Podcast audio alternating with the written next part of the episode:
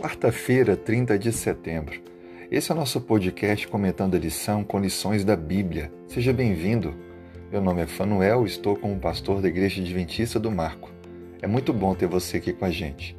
O título do nosso estudo de hoje é Recuperando o que foi perdido. A série desse último trimestre, Redenção e Educação. Nós vamos aprender hoje algo bem interessante.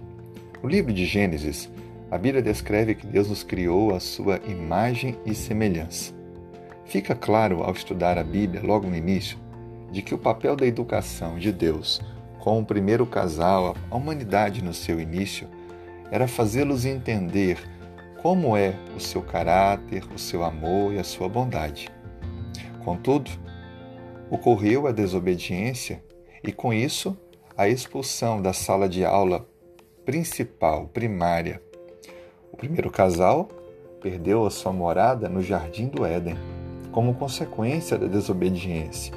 Agora, além de fazer o homem compreender a bondade, o caráter, o amor de Deus, Deus também agora precisa usar o processo de educação para recriar na humanidade a sua imagem.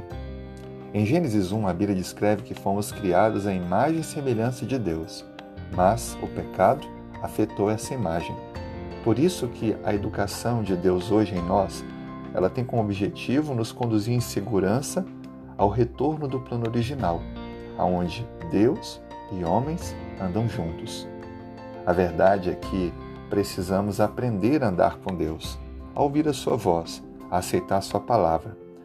Segunda Pedro, no capítulo 1, versículo 4 diz: pelas quais nos têm sido doadas as suas preciosas e muito grandes promessas, para que por elas vos torneis co-participantes da natureza divina, livrando-vos da corrupção das paixões que há no mundo.